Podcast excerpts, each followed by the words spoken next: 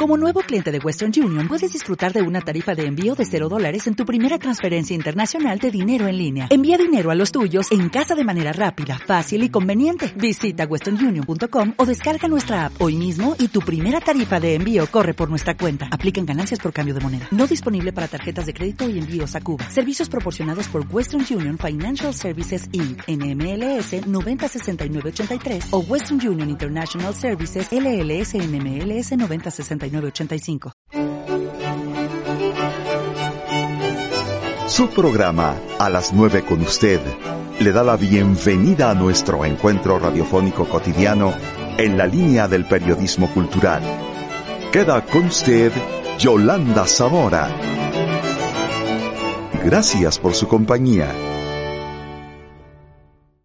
Amigos nuestros, muy buenos días para todos y gracias por seguir escuchándonos a través de Jalisco Radio. Este es nuestro programa, su programa, a las 9 con usted en el 96.3 FM. También puede recibir nuestra señal a través de las redes jaliscoradio.com. ¿De qué hablaremos hoy? ¿Cuál será nuestro tema a conversar? En estos tiempos repetimos con mucha frecuencia la sentencia cultura por la paz.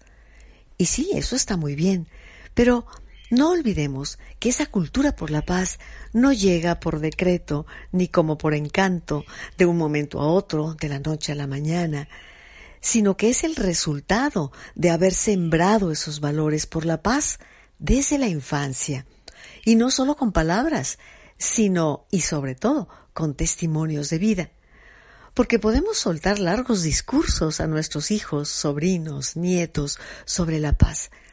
Pero si ese niño, ese pequeño, se siente violentado, él o es testigo de violencia hacia algún miembro de la familia, agresión, abuso, en lugar de respeto, diálogo y encuentro, la gran incongruencia dejará una huella en su vida y aprenderá que la violencia, desgraciadamente, es una opción en su familia. En estos tiempos de pandemia, de aislamiento, de convivencia cotidiana las 24 horas al día con nuestros pequeños, ¿qué estamos sembrando en ellos? Como recordarán cuando sean adultos, esta contingencia que sin duda está marcando sus pequeñas vidas? Hoy el tema de nuestro programa es precisamente cultura por la paz, cultura de paz en nuestros niños. Quiero agradecer la presencia de la maestra Tero Orozco, amiga, colaboradora de este programa, quien ha dedicado muchos años a trabajar con los pequeños, a hablar de los libros que tienen que ver, en este caso, por ejemplo, con la paz. Y yo agradezco su presencia que enriquece nuestro programa. Tere, muy buenos días. Adelante. Hola, ¿qué tal, Yolanda? Muchas gracias por invitarme a compartir con tu auditorio. Un saludo enorme a todas las personas que nos están escuchando en estos momentos. Me da mucho gusto estar de nuevo contigo, Yolanda, con tu auditorio que siempre tiene una actitud muy receptiva para estos temas tan importantes que me apasionan a mí, que soy convencida que si los trabajamos desde casa, eh, con, un, em, con un énfasis hacia la cultura de la paz, serían muy importantes. Adelante un poco el tema que vamos a trabajar esta mañana, que es literatura para niños y cultura de paz, que creo que es de vital importancia en estos momentos en los que estamos en nuestras casas con nuestros niños y que llega un punto en el que, bueno, todos sabemos que llega la gota que derrama el vaso y que no, hay momentos en los que no podemos aguantar más y explotamos con, nuestras con nuestra familia, con nuestros hijos, con nuestra pareja, pero es muy importante que a través de la lectura de este tipo de textos eh, podamos reflexionar sobre nuestras acciones y sobre lo que estamos llevando a cabo en nuestras casas.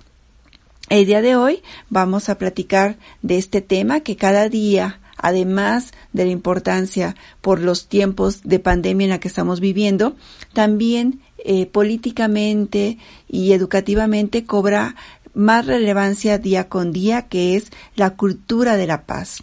Tenemos que fomentar en nuestros niños, en los niños con los cuales estamos trabajando, una forma de relacionarse con otros de una manera armónica, con respeto, con solidaridad y con otras acciones que van encaminado a vivir en armonía eh, juntos. Eh, con el otro, aunque sea diferente, aunque piense diferente, aunque se vista distinto, vivir de manera armónica en nuestro contexto en el que nos estamos desarrollando. También eh, recién se publicó el programa sectorial de educación 2024, en donde también hacen una mención específica de que los profesores deben de formarse en una en un enfoque de derechos humanos, en un enfoque de igualdad sustantiva y de, de cultura de la paz. Recién en días pasados hubo un congreso también de cultura de la paz. Creo que es un tema que está cada vez cobrando más espacios en, en, la agenda pública, en la agenda educativa, y creo que es muy importante que mantengamos y que fomentemos esos espacios. El día de hoy eh, hablaré con ustedes en tres momentos que yo he visualizado de la relación entre libros para niños y cultura de paz. En un primer momento hablaremos sobre aquellos libros que hablan sobre la paz con otros, es decir, temas de convivencia, temas de relacionarse con otras personas distintas a mí. En el segundo bloque hablaremos de libros para niños y la paz con uno mismo, la paz al interior de cada uno de nosotros. Debemos recordar que a través de la literatura infantil podemos abordar todas esas, esos temas eh, de una, bueno, podemos abordar de una manera muy amigable, de una forma muy sencilla, todos esos temas muy complejos que a veces no encontramos las palabras para poder tratarlos, para poder hablar sobre esos temas. Entonces, en el segundo bloque hablaremos de algunos libros para niños que tratan ese tema de, encontrar la paz en uno mismo para, por supuesto, tener una actitud de paz hacia otros. Y ya en el tercer bloque eh, hablaremos sobre aquellos libros para niños que hablan eh, sobre la paz de manera indirecta, ya que hablan sobre temas, sobre el contrario a la paz, que es la guerra. Es decir, la paz como ausencia de la guerra. Eh, tenemos también que abordar este tipo de libros con, de estos temas con los niños porque es muy importante que también nuestros niños conozcan el lado contrario a la paz, a dónde nos llevaría estas, estas situaciones que esperemos que no que no sea en ningún sentido cercano a nuestra realidad, pero también debemos de abordar ese tipo de temas difíciles, en este caso la guerra, como ausencia eh, de paz. Entonces, espero que les parezca interesante este recorrido que, que haremos. Les voy a mencionar algunos textos eh, para que ustedes puedan también ir orientando y espero que lo disfruten tanto como yo estoy disfrutando este espacio que amablemente Yolanda y yo hemos pensado para poder acercar a ustedes estos estas oportunidades de, de contacto con sus niños, aprovechando que los tienen ahora en casa. Muchas gracias de nuevo Yolanda. En este primer bloque vamos a hablar de algunos libros que tienen que ver con la paz en relación con otros, es decir, con cuestiones de convivencia. Hay un libro muy lindo que se llama El libro de la paz, precisamente de Todd Parr, que lo que hace él es ir preguntando qué es hacer, qué es la paz y por ejemplo va haciendo respuestas como paz es hacer nuevos amigos, paz es mantener el agua azul para todos los peces, paz es escuchar todo tipo de música, paz es pedir perdón cuando haces daño a alguien, paz es ayudar a tus vecinos, paz es leer todos los libros que quieras, lo cual me parece muy muy lindo. Paz es pensar en alguien a quien, a quien quieres y así nos va, nos va dando respuestas a la pregunta ¿qué es la paz? Si nosotros nos basamos en, en la primera diapositiva, paz es hacer amigos nuevos, me gustaría, me gustaría recomendarles un libro muy es un libro clásico dentro de la literatura para niños. Quizás ustedes han escuchado ah, hablar de este libro que se llama Los cinco horribles de Wolf Elbruch, en donde plantea una reunión de cinco amigos, eh, cinco horribles, cinco amigos horribles que son eh, marginados por la sociedad. Un sapo, por sus ojos saltones, lo, lo, marginan. una rata, un murciélago, eh, una araña y un ay perdón una hiena. Entonces eh, van, se van juntando abajo de un, del puente de, de, un río y van disertando que, que pues la sociedad los margina y por feos eh, prácticamente. Entonces ellos dicen, bueno, eh, tú, estás tocando muy lindo y entonces la hiena empieza a tocar, el sapo empieza a decir que él sabe cocinar, eh, otro cantar, otro tocar la guitarra, la rata toca la guitarra y el caso es que dicen, bueno, entonces vamos, vamos haciendo un espacio para nosotros y eh, al crear un espacio en donde están ellos muy contentos, cocinando, bailando, cantando, eh, escuchando música, empiezan a llegar otros animales atraídos por la alegría que esos animales están creando en la sinergia entre todos ellos.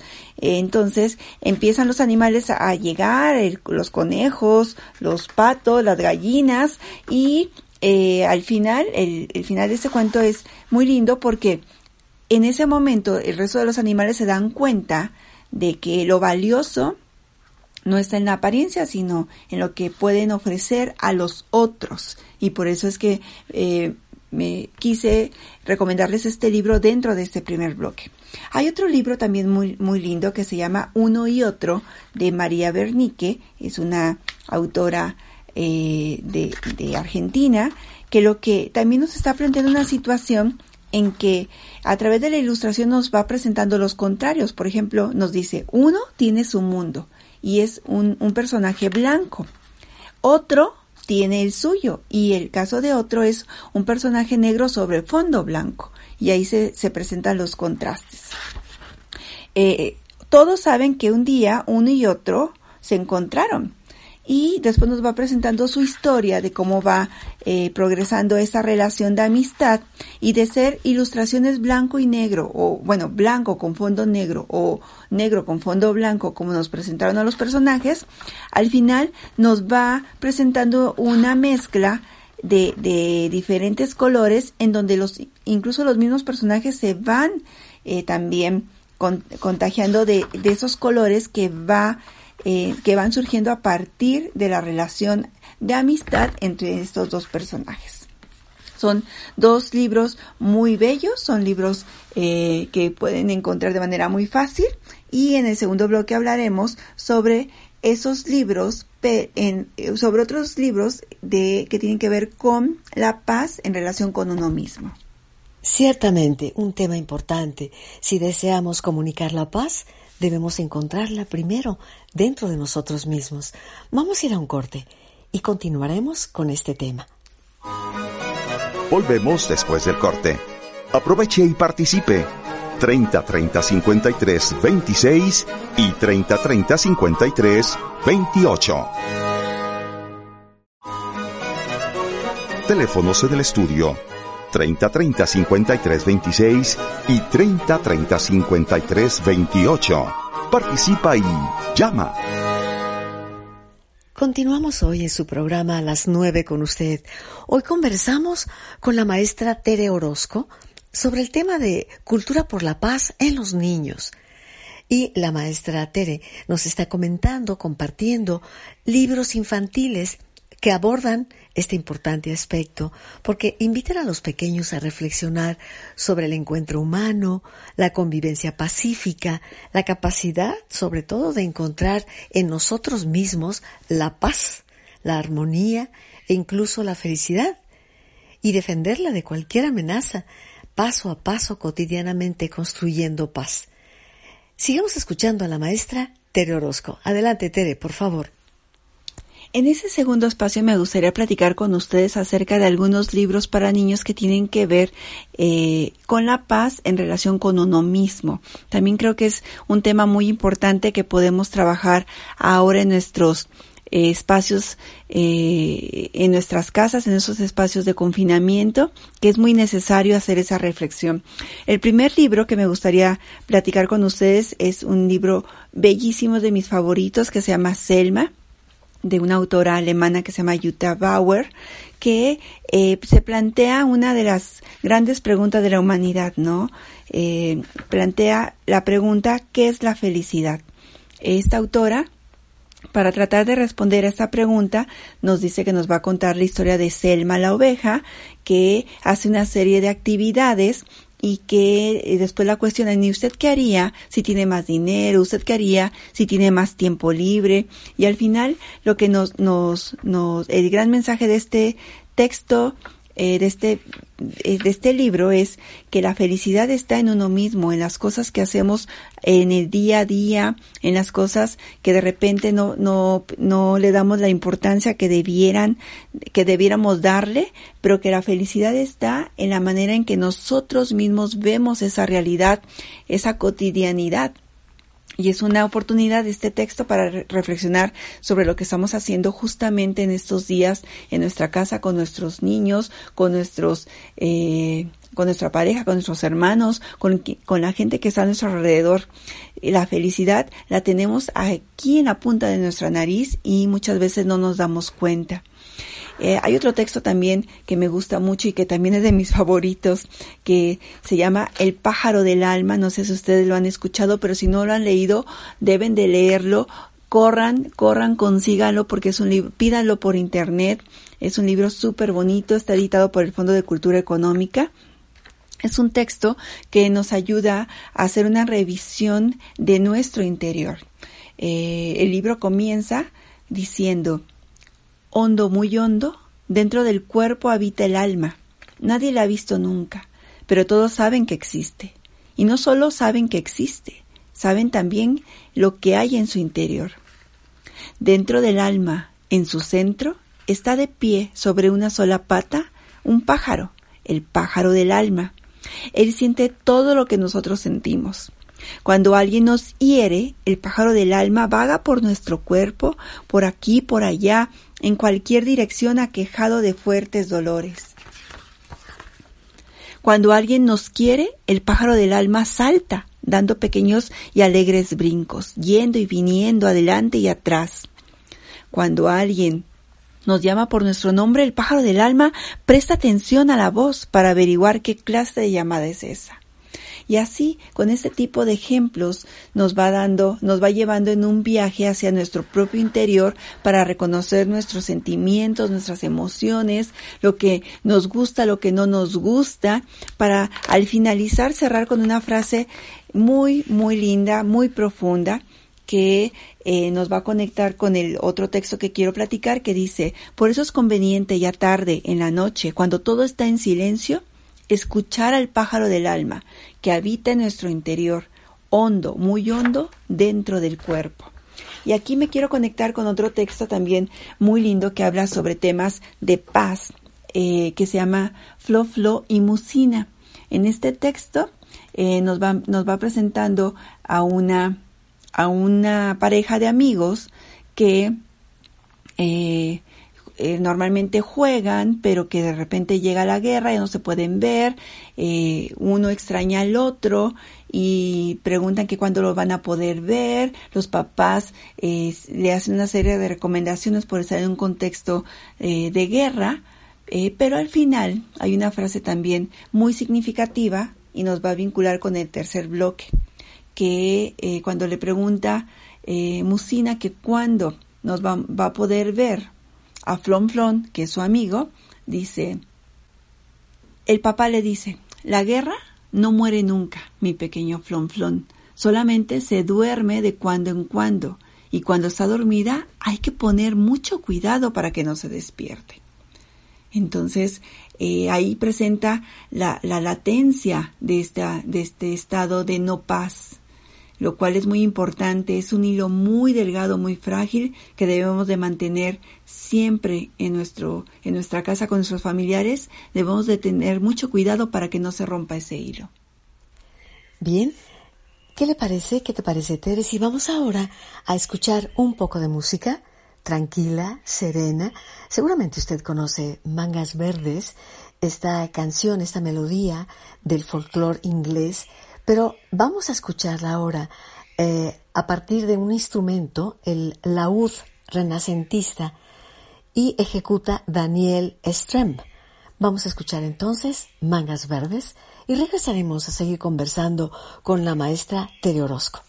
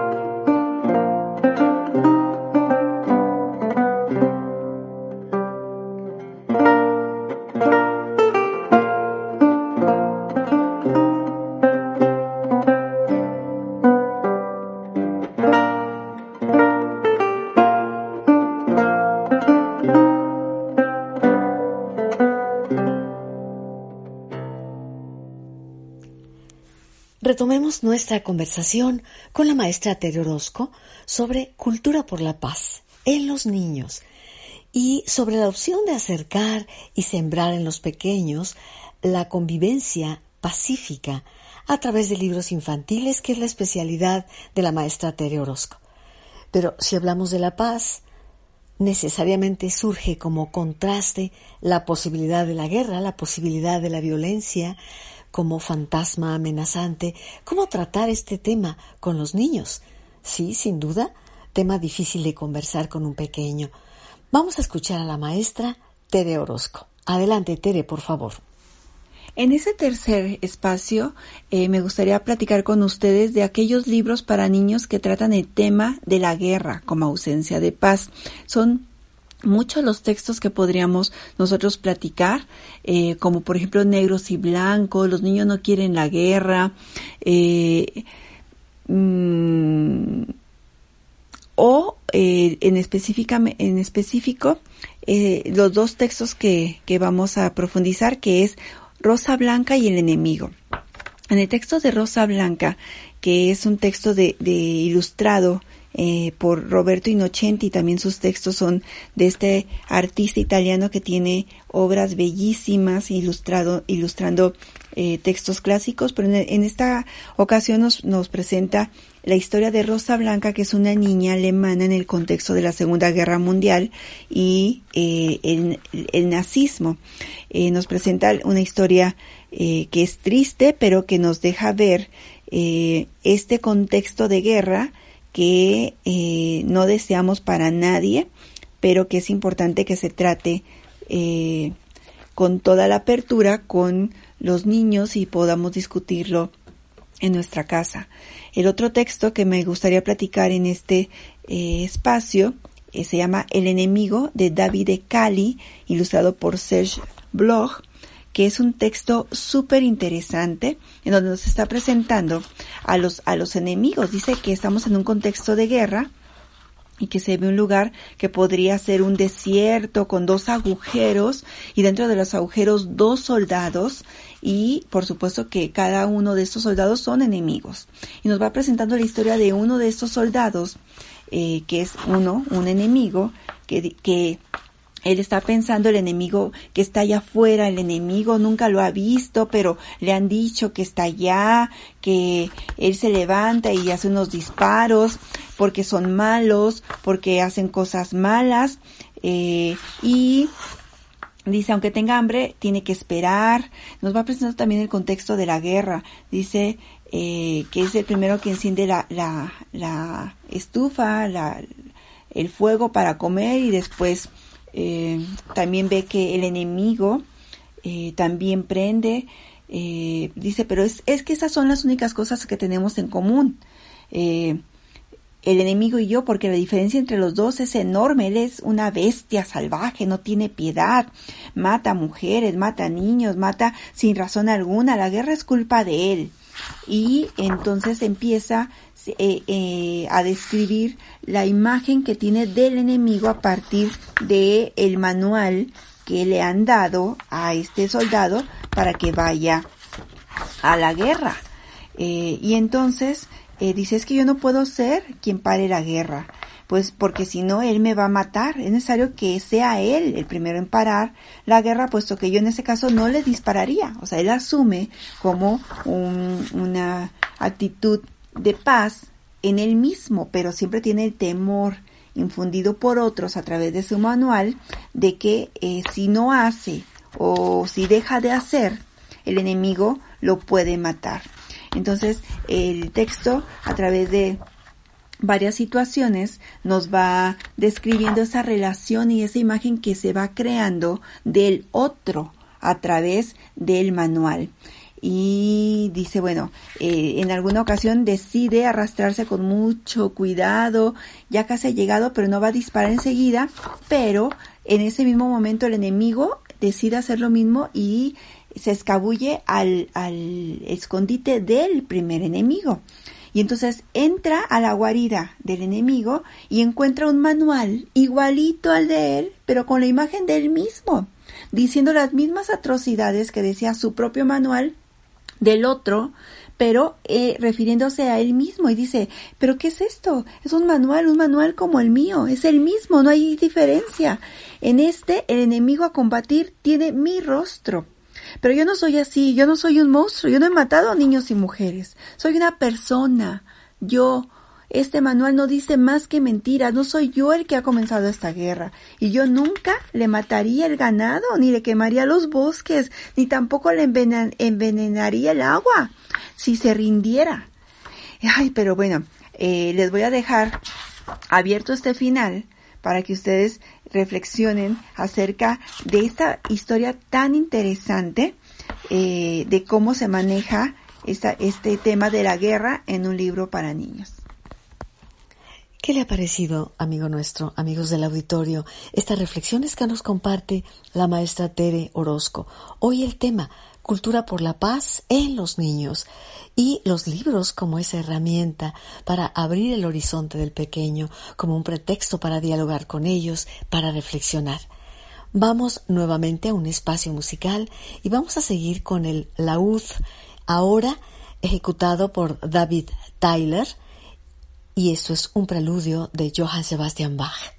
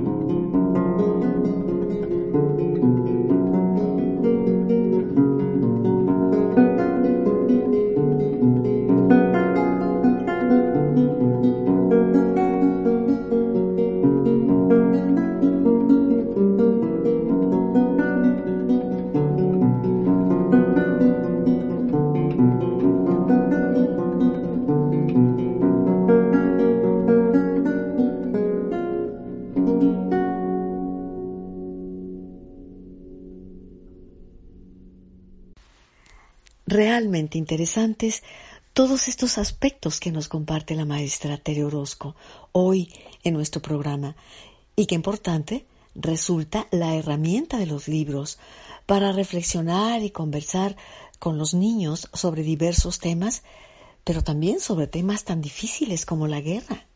¿Cómo explicarla a los niños? ¿Cómo comprenderla?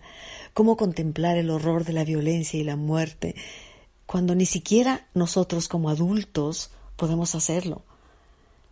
No puedo menos que recordar la gran fuerza, y una vez más lo voy a subrayar, del libro El Principito, que tiene como tema siempre presente la amistad, pero también hay un sustrato, una crítica a la guerra.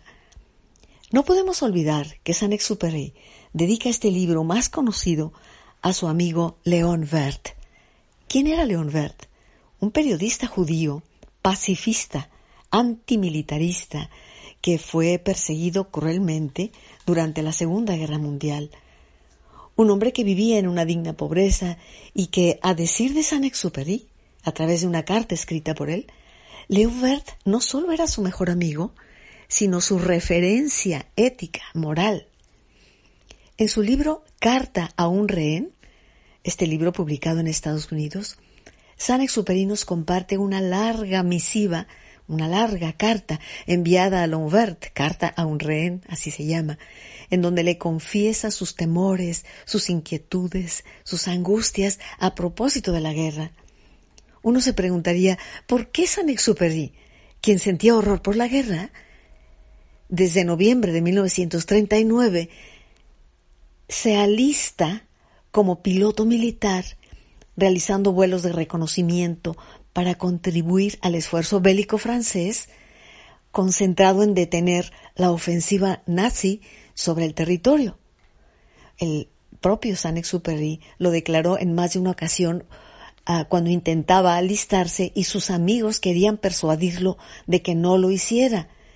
Y es que, como humanista, se sintió motivado por el anhelo de asumir su parte de riesgo como muchos otros hombres lo estaban haciendo, no por el gusto de la guerra, sino por formar parte de un esfuerzo de muchos hombres, hombres entre los hombres, que luchan contra una gran amenaza.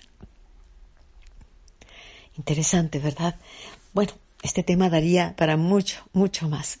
Vamos a ir al corte de nuestro programa y volvemos con el tercer bloque de A las nueve con usted.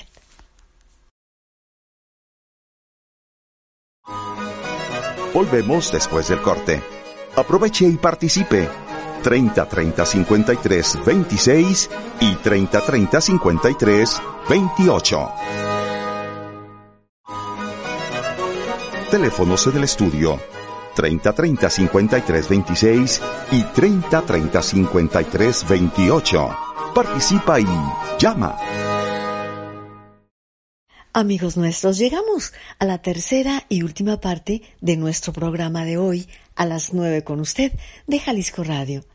Hemos estado conversando y agradezco enormemente la presencia de nuestra amiga y colaboradora, la maestra Tere Orozco, en relación con la necesidad de sembrar la cultura de la paz en los niños, aprovechando los libros, aquellos libros pensados para, así como se abren sus páginas, abrir oportunidades para el diálogo con nuestros hijos, sobrinos, nietos. Vamos a escuchar la participación final de Tere, una vez más agradeciendo enormemente su valiosa y enriquecedora presencia. Adelante, Tere. Para finalizar esta serie de reflexiones entre la literatura para niños y la cultura de paz, me gustaría enfatizar que la literatura para niños posibilita un acercamiento con historias que pueden ayudar a, construir la paz desde un reconocimiento de la diferencia como una herramienta que facilita la reconstrucción del tejido social, la reconstrucción de lazos afectivos entre eh, miembros de una familia para comprender más las relaciones humanas en ese contexto. Eh, me gustaría también recalcar que me he referido como literatura para niño en todo momento porque no, no soy eh, adepta al, al término más común que es literatura infantil ya que la palabra infantil remite a aquella persona que no habla, de no hablar del infante.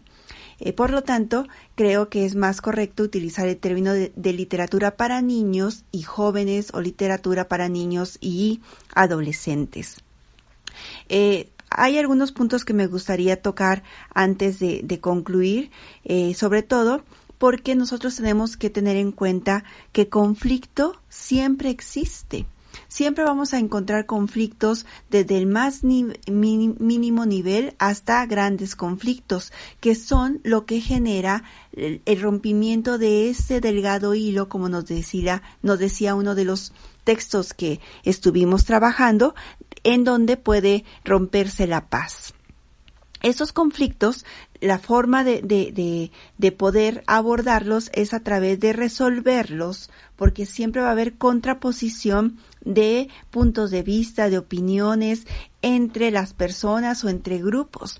Acá lo importante no es eliminar el conflicto, sino ponerlo sobre la mesa, ya sea a través de, un texto para niños o a través de cualquier otro recurso, ponerlo sobre la mesa el conflicto y tratar de resolverlo de una forma no violenta. Porque si nosotros llegamos a resolverlo de una forma violenta, pues entonces no estamos dentro del marco de la cultura de paz. Y lo que está pretendiendo esta serie de libros de los cuales hablamos en esta mañana es encontrar primero la paz con, con nosotros mismos, la paz con, con, otros, en la relación con otros y hacer eh, notar la paz en ausencia de, de, la paz a través de las guerras. También nosotros tenemos que eh, hacer énfasis en estos textos en, en, los aspectos de tolerancia, respeto, empatía, pero eh, siempre cuidando no llegar a una resolución de conflicto eh, a través de la agresión, a través de la violencia, ya sea física, verbal o simbólica, porque eh, en estos momentos de pandemia, al tener una convivencia más de día al día, con nuestros con nuestras familias puede ser que lleguemos a ese a ese punto de violencia en sus diferentes manifestaciones pero lo más importante es hacer prácticas de tolerancia, prácticas de respeto, de empatía, eh, no, no violentando a, a, una persona en específico, a una situación en particular, sino a través de la maravilla que nos permite la literatura estar en los zapatos de otros sin ser nosotros los, los, los implicados o los perjudicados de manera directa. Tenemos también que recordar que la paz es un estado activo de la sociedad y cuando yo digo activo, nosotros, eh, eh, queda, queda explícito que debemos nosotros de, tomar riendas para poder lograr la paz. La paz no es algo que está de manera eh, natural, sino que tenemos que implicarnos como sociedad en la búsqueda de, esa, de ese estado de paz, ya sea en nuestra familia o en nuestra sociedad, en nuestra ciudad, en nuestro país, en nuestro mundo. Eh, es un estado activo de la sociedad en la búsqueda de una sociedad más justa eh, eso, eso es algo muy importante que tenemos que llevarnos también a través de, de cómo, cómo lograr este, este, este estado de paz a través de la comunicación, del diálogo. Tenemos que platicar esos conflictos que identificamos y tratar de resolverlos a través de un, de una práctica dialógica entre uno mismo y el otro. Cuando yo digo el otro siempre es aquel que es distinto, que normalmente pues son todos otros, otros son distintos a, nosotros.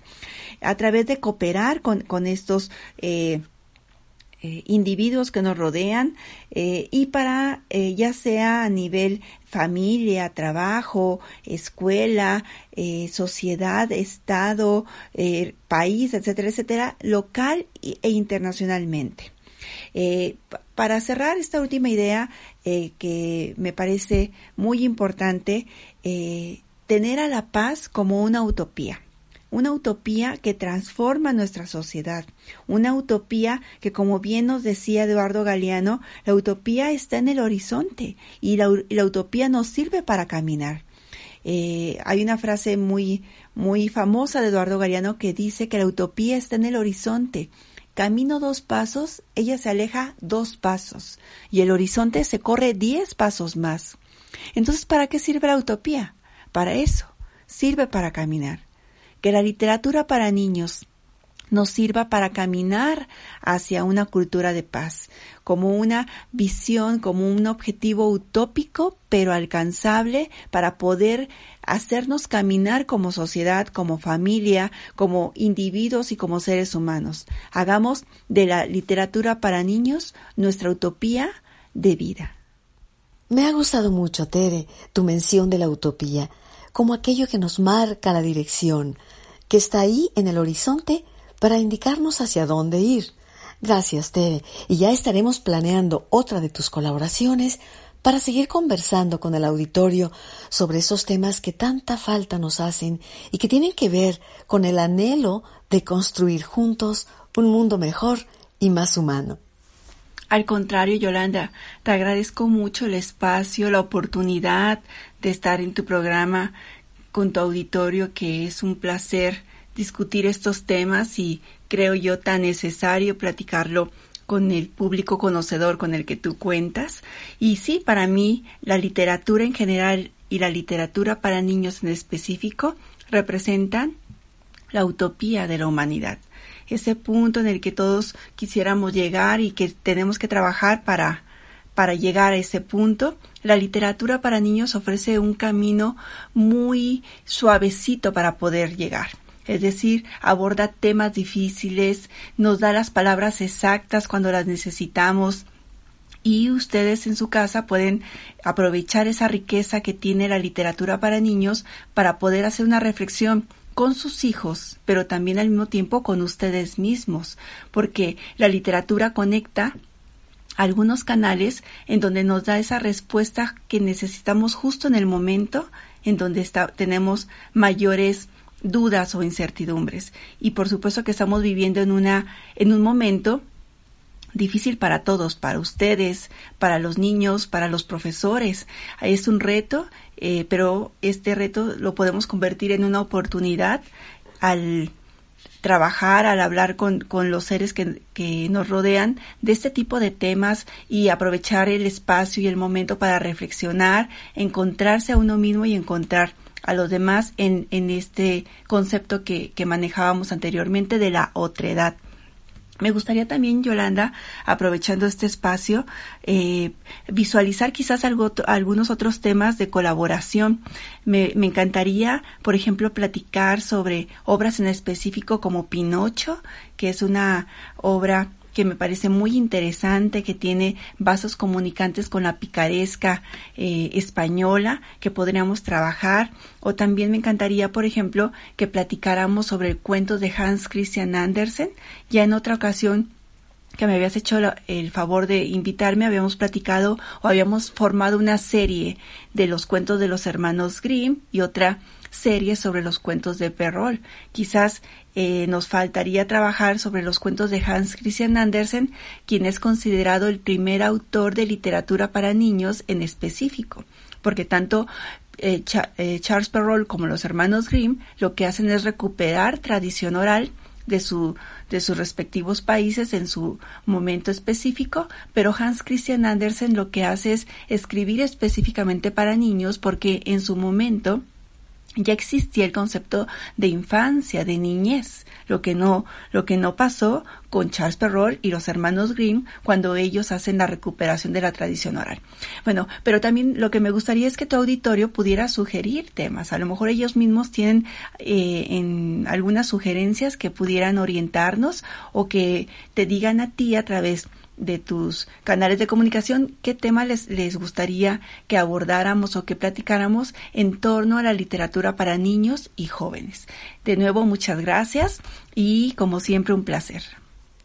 Muchas gracias, Tere. Muchas gracias, Edgar González en controles de audio.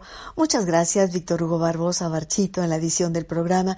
Y a cada uno de ustedes, gracias por habernos acompañado.